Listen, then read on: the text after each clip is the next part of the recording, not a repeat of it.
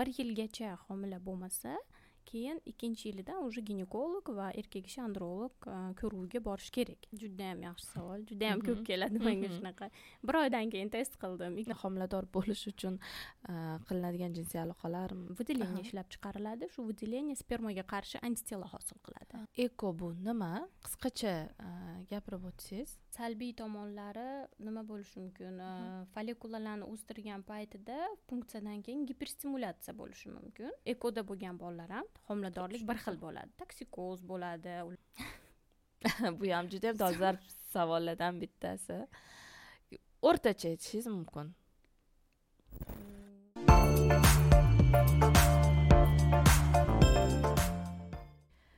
barchangizga assalomu alaykum. O'zbekistondagi birinchi sog'lomlashtirishga yo'naltirilgan dori club proyektining ona kasb podkastiga xush kelibsiz. Bugun dasturimiz mehmoni ginekolog reproduktolog dildora murodilovna bilan qiziqarli suhbat o'tkazamiz va suhbatimiz davomida reproduktiv salomatlik e, ayollarning tug'ruqdan so'nggi e, ginekologik muammolari e, tabiiy va eko yo'l bilan bo'linadigan homiladorlik haqida gaplashamiz. Sahifamizga obuna bo'ling va undan oldingi efirlarimizni ham kuzatib boring. Assalomu alaykum. Assalomu alaykum efirimizga xush kelibsiz. Rahmat. Tanishganimdan xursandman. Qisqacha o'zingiz haqingizda aytib bersangiz. Man mamadaliyeva dildora muradilovna ginekolog reproduktologman.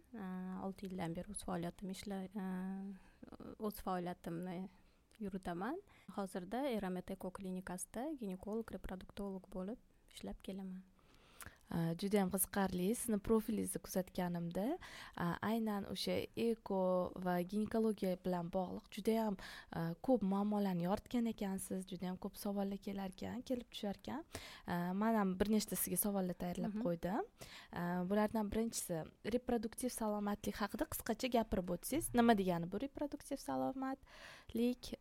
Va uni qanday o'sha поддерживать qilib turish kerak reproduktiv salomatlik o'zi bu holat ayol psixический o'zi fizический и aqliy har tomonlama tayyor bo'lishi kerak har xil kasalliklarsiz и va bunda o'zbekistonda o'zbekiston respublikasida bu reproduktiv salomatlik bo'yicha juda yam katta ishlar olib borilgan ayollar salomatlik markazlari ochilgan va bolalar salomatlik markazlari ochilgan shu tomondan juda yam yaxshi поддержка bo'ladi. Ha chunki bu judayam asosiy nima deydi muammo deymizmi? Asosiy kerak bo'lgan narsalardan biri e'tibor berishimiz kerak bo'lgan narsalardan biri. Chunki baribir sog'lom avlod bu onadan boshlanadi va hamma narsa onani salomatligiga bog'liq bo'ladi. Va savol bermoqchi edimki mana hozir turmush qurishyapti yoshlar va turmushdan so'ng necha oygacha homilador bo'lish yoki bo'lmaslik norma hisoblanadi? Judayam yaxshi savol judayam ko'p keladi menga shunaqa. Bir oydan keyin test qildim ikki oydan keyin test qildim qachon bo'ladi deb keladi o'zi aslida butun dunyo tavsiyasi bo'yicha erkak ayol turmush qurdi. Regulyar aloqa bo'ldi. Bir yilgacha homila bo'lmasa keyin ikkinchi yilidan уже ginekolog va erkak kishi androlog ko'ruvga borish kerak. Bir yildan keyin regulyar aloqa bo'lgandan keyin bo'lmasa. Bir yildan keyin ginekolog va reproduktolog har xil analizlar обследованиеdan o'tadi. Hammasini topshirgandan keyin причинani bilib причинаga qarab lechение qilinadi. Bir yilgacha androlog bilan ginekolog birga lechение qilish tavsiya qilinadi. Bir yildan keyin mana уже ikkinchi yil o'tdi bo'lmadi. Ginekolog e, bilan androlog lechение qilganda bo'lmadimi уже uchinchi yildan boshlab o'zi reproduktolog qabuliga yuborish kerak. Va inseminatsiya etapidan boshlanadi uch yilgacha homilador bo'lmaslik bu ikki yil. Ikki yil ikki yarim yilda hisoblanadi. Norma hisoblanadi. Buni ichida analizlar topshiriladi. Follikulalar yetilmasa shu stimulyatsiyalar qilinadi. Shu причина topilib o'sha причина davolanadi. Lechение qilinadi. O'xshamasa keyin уже ikkinchi yili uchinchi yiliga qarab ketganda уже reproduktologga borish kerak bo'ladi. Murojaat qilish kerak. Tabiiy yo'l bilan homilador bo'lish uchun ayollarimizni mana kundalik qanaqa maslahatlar bergan bo'lardingiz yaxshi vitaminli ovqat yeyish kerak. Bizada o'zbekchilikda ko'proq качество emas количество ko'proq non xamir ovqatlar to'g'ri bizada o'zi o'zbek ovqatlari ham yog' uglevodlarga boy yog'larga boy ovqatlar aha. Yaxshi питательный mana ko'katlar meva cheva yaxshi ovqatlanish kerak. И psixически o'zi ham tayyor bo'lishi kerak ko'p nima deydi ba'zi ayollar bor mana turmushga chiqdim все bir oy ichida homila bo'lish kerak deb. Bu juda yam aktual mavzu menimcha. U ayolni kelinni o'zi tugur uydagilari ham boshlash gapir so'rashni boshlashadi. Yangilik bormi? Bormi bormi bormi undan battar psixologik manimcha ayol kishi ham siqilib shuni o'ylab ahvoli yomon tarafga olib borsa kerak deb o'ylayman. и обязательно mana hayz hayz kunini bilib hayz kunidan hisoblash kerak bo'ladi shu именно ovulyatsiya kunlarida aloqa qilinganda homila bo'lish shansi juda yam yuqori bo'ladi. Ko'pchilik shu ovulyatsiya kunlarini ham hisoblamaydi hayz kunini ham bilmaydi. Shu shularni to'g'riroq qilsa yaxshiroq bo'ladi. O'zi uchun ham ovulyatsiya kunlarini bilish kerak. Именно ovulyatsiya kunida mo'ljallab jinsiy aloqa qilish kerak demoqchisiz. ha aynan shu kunlar ham nima deydi yana qanaqadir tavsiyalar bormi? Aynan homilador bo'lish uchun qilinadigan jinsiy aloqalar misol uchun yo'q. yo'llari? Yo'llari yo'q masalan hayzini обычно o'n uch o'n to'rtinchi kunlarida ovulyatsiya bo'lsa именно shu kunlarda jinsiy aloqa qilish tavsiya qilinadi. Uch kun воздержание bo'ladi erkaklarda uch kun saqlanib turib shu hayzini o'n uch o'n to'rtinchi kunida aloqa qilish kerak bo'ladi. И shu kunlarda ovulyatsiya bo'lgandan keyin ayollarda tuxum hujayra yigirma to'rt soat ichida ya'ni bir sutka tirik turadi tuxum hujayra ovulyatsiyadan keyin. A erkaklarda spermatozoidlar ko'proq yashovchan bo'ladi. Shuning uchun uch kun davomida yashaydi uch kun davomida spermatozoidlarda. Shuning uchun aloqadan ozgina oldinroq bir ikki kun ovulyatsiyadan oldinroq aloqa bo'lsa shans yuqoriroq bo'ladi homilador homilador bo'lishga. Mana homilador bo'lmayapman deb juda yam ko'p ayollar murojaat qiladi dedingiz. Asosiy nima sabablar bo'lishi mumkin tabiiy yo'l bilan homilador bo'lmaslikka? Eng birinchi tug'magan birinchi ayollarda tabiiy yo'l bilan ko'proq gormonal buzilish bo'ladi gormonal yetishmovchiliklar bo'lishi mumkin. Hmm. polikistoz kasalliklari bo'lishi mumkin yoki trubani bachadon naylari yopiq bo'lishi mumkin. И erkaklarda spermogramma topshirish kerak bo'ladi birinchi etap o'zi masalan birinchi bizaga keldi patsient besplodия bilan bepushtlik bilan keldi. Birinchi etap folikulometriyadan boshlanadi. Ayollarda masalan hayzini yettinchi o'n to'rt yigirma birinchi kunda bir oyda uch marta yoki to'rt marta uzi qilinadi. Folikulometriya folikulasini kuzatib boriladi. Qanaqa o'sadi yoradimi yormaydimi endometriy qavati bizga juda yam muhim bo'ladi endometriy qavatida ham bola urug'langandan keyin endometriy qavatiga o'rnashadi. Hmm. shuning uchun endometriy qavatini ham hayzini shu yigirma yigirma birinchi kunlarda ham ko'riladi hammasi. И erkaklarda spermogramma topshiriladi. Shu ikkala etapdan keyin дальше qilinadigan analizlarini примерно bilib olsa bo'ladi taxminiy. Qaysi gormonlar yetishmovchiligi bor? И gormonlarga analiz topshirish kerak bo'ladi и ikkinchi etap masalan ovulyatsiya bo'ldi endometriy qavati yaxshi erkakda spermogramma yaxshi bo'lsa unda bachadon naylari tekshiriladi keyin yoki proba shvarskiy deyiladi antispermalniy antitelaga topshirish kerak bo'ladi shu narsani ham ko'pchilik esdan chiqaradi masalan ayollarni qinida shunaqa o'zi qin bachadon bo'ynidan sliz выделение ishlab chiqariladi shu выделение spermaga qarshi antitelo hosil qiladi masalan aloqa qildi sperma tushgandan keyin u yemirib yuborishga bo'ladi. Yemirib yuboradi и spermani harakatchanligi buziladi o'sha joyda o'lib qoladi. Tepaga qarab harakatlana olmaydi. Unda ham inseminatsiya yo'li bilan eko qilmasdan inseminatsiya yo'li bilan homilador bo'lsa bo'ladi. Tabiiy yo'lda bo'lmasligi mumkin bunda hamda tushunarli mana deylik tabiiy yo'l bilan homiladorlik yuzaga kelmadi va hozirgi kunda juda yam sharoitlar ko'p homilador bo'lishga aytganingizdek mana inseminatsiya yo'li bor. Qisqacha shu inseminatsiya haqida aytib bersangiz keyin eko mavzusiga o'tardik inseminatsiyada eng birinchi shu idiopatik besplodие deyiladi. Bu ham bepushtliklarni ichida o'ttiz foizini tashkil qiladi idiopatik besplodiyalar ya'ni shu определенный diagnoz qo'yilmagan ayolda ham hammasi yaxshi bo'lishi mumkin ovulyatsiya bo'lishi mumkin demetriy qavati yaxshi bo'lishi mumkin bachadonnaylari ochiq. Erkakda ham spermogramma yaxshi hamma parametrlari yaxshi lekin homila bo'lmayapti. Ikki yil o'tdi besh yil o'tdi olti yil bo'ldi. Diagnoz qo'yilmagan. Idiopatik besplodие deyiladi shular.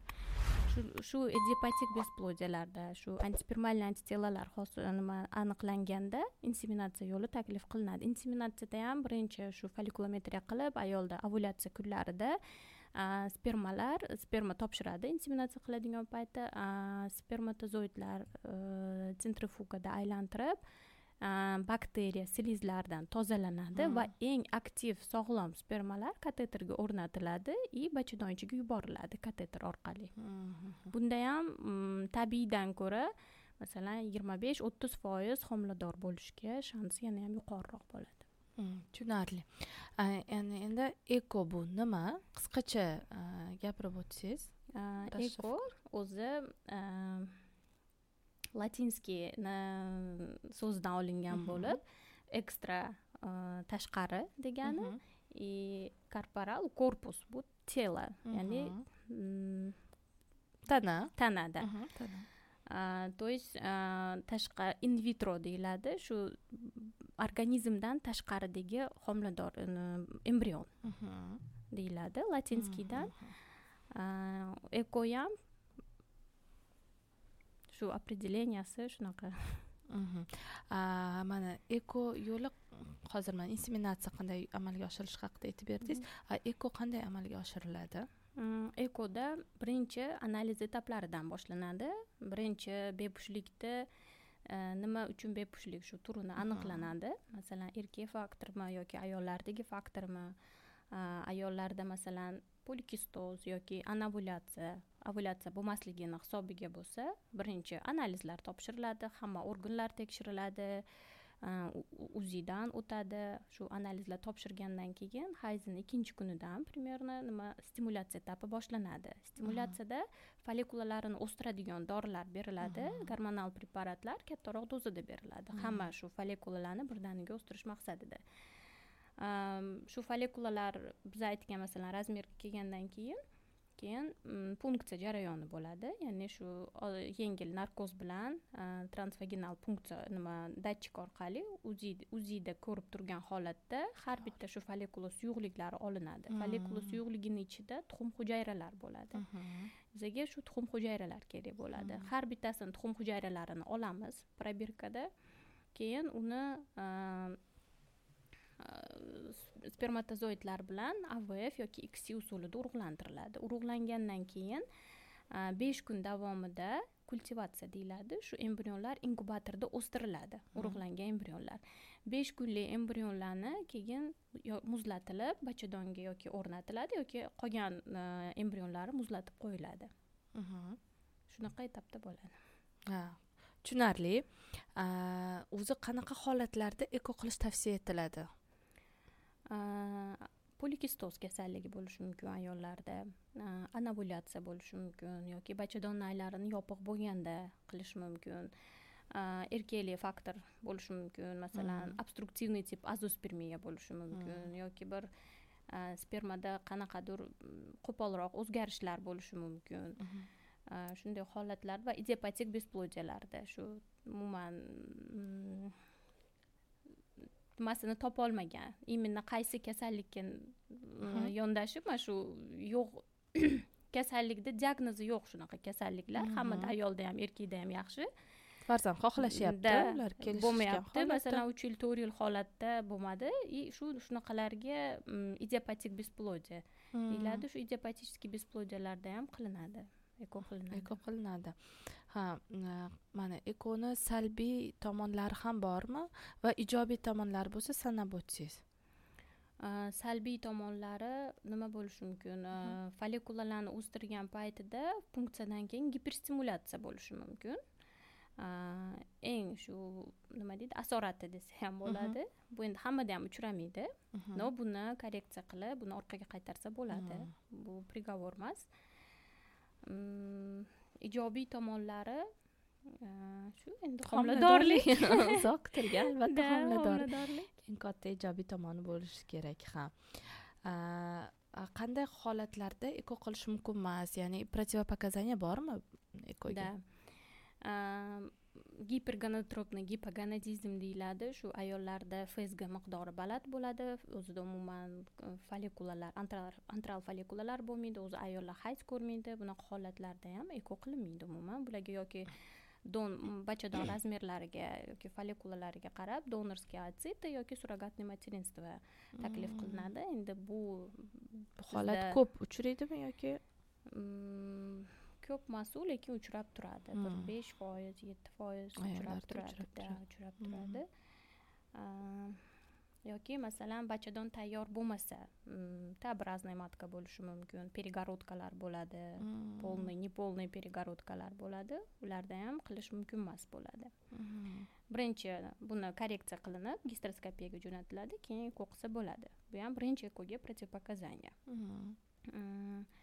и erkaklarda ham sekretorniy tip azospermiya bo'lsa ularda ham eko qilinmaydi faqat shu donorskiy programmaga jo'natish mumkin endi bu bizni o'zbekistonda yo'q hozir shu chet davlatlariga jo'natish mumkin agar patsient o'zi rozi bo'lsa keyin mana ko'pchilik xavotirlanadida eko yo'li bilan tug'ilgan bolalar qanday bo'larkan? Mm, shu tomonlama ham qanaqadir qo'rquv bor menimcha ko'pchilik ayollarda. Sizni fikringiz qanaqa? Judayam ko'p keladi. Hamma konsultatsiyaga kelgan patsientlar ham ko'p. Qirq foizi so'raydida. Keyin bolam ekoda tug'sam ular ham бесплодие bo'ladi. Shunaqa bepushtlik bilan hmm. bo'ladimi yoki homiladorlik qanaqa bo'ladi deb ekoda tug'ilgan bolalar ham masalan homiladorlikdan boshlasak homiladorlik ham tabiiy e, qanaqa bo'lgan bo'lsa ekoda bo'lgan bolalar ham homiladorlik bir xil bo'ladi. Toksikoz bo'ladi ularda ham qanaqa e, og'riqlar bo'lsa hammasi bir xil kechadi. Tug'ruq jarayoni ham o'zi tanlaydi yoki kesarva yoki hmm, shu tabiiy yo'l bilan tabiiy yo'l bilan tug'sa bo'ladi. E, tug'ilgan bola ham абсолютно sog'lom bo'ladi endi sog'lom deb genetik jihatdan aytolmaymiz chunki unga ham genetika analizlarimiz bor. Ulardan o'tsa keyin masalan yuz foiz aytishimiz mumkin. Bu sog'lom bola bo'ladi deb. Mm, lekin bola bepushtligiga umuman ta'siri bo'lmaydi. Bola ham mana birinchi o'zi eko oltmish birinchi bir ming to'qqiz yuz oltmish birinchi yilda britaniyada lui braun degan shu luiza braun tug'ilgan eko orqali birinchi первый ребенок в пробирке deyiladi ular tug'ilgan uni hozir luiza braunda даже navarasi ham bor hozir то есть бесплодие bo'lmaydi keyingi bolalarda ham да. Lekin haqiqatdan mani o'zim ham kuzatganlarim orasida eng sara spermatozoid bilan o'sha onani yetti olgandan so'ng albatta ulardan hech qanaqa nima deydi nuqson bo'lish foizi juda kam da shunaqa va asosan aqlli o'sha yashab ketadigan живучий deydimi shunaqa farzandlar tug'iladi. Man ham hech qachon o'sha ko'rganlarim orasida eko yo'li bilan orqali bo'lgan farzandlarda biror bir nuqson ko'rmaganman. Qaytangi aqlli bo'lishi mumkin chiroyli bo'lishi mumkin harakatchan bo'lishi mumkin chunki saralanganlarni tanlangan. Но o'sha hozirgi masalan ayollarimiz qo'rqadigan faktorlarni hali eshitmadim. Mm. Lekin наоборот ba'zilar aytadi judayam chiroyli bo'ladi ham deyishadi. O'zinikimi точно o'zinikimi deyishadi. Ha o'sha aytdimku o'sha chiroyli bolalar mana. Aqlli chiroyli harakatchan bo'lishadida qaytanga ularni ko'rsa. Bundoq kuzatsangiz. Va e, hech qanaqa xavotirga o'rin yo'q demak bemalol bu amaliyotni amalga oshirsa bo'ladi. bo'ladi bemalol.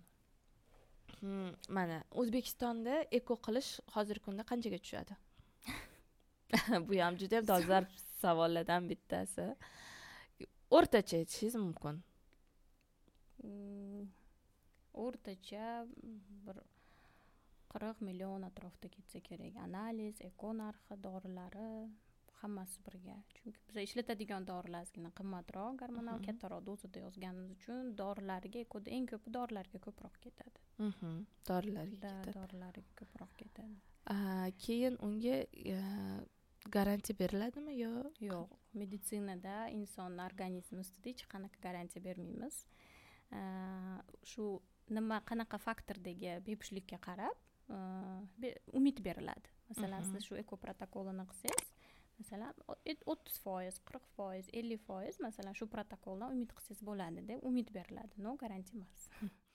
Davomini ikkinchi qismda ko'rishingiz mumkin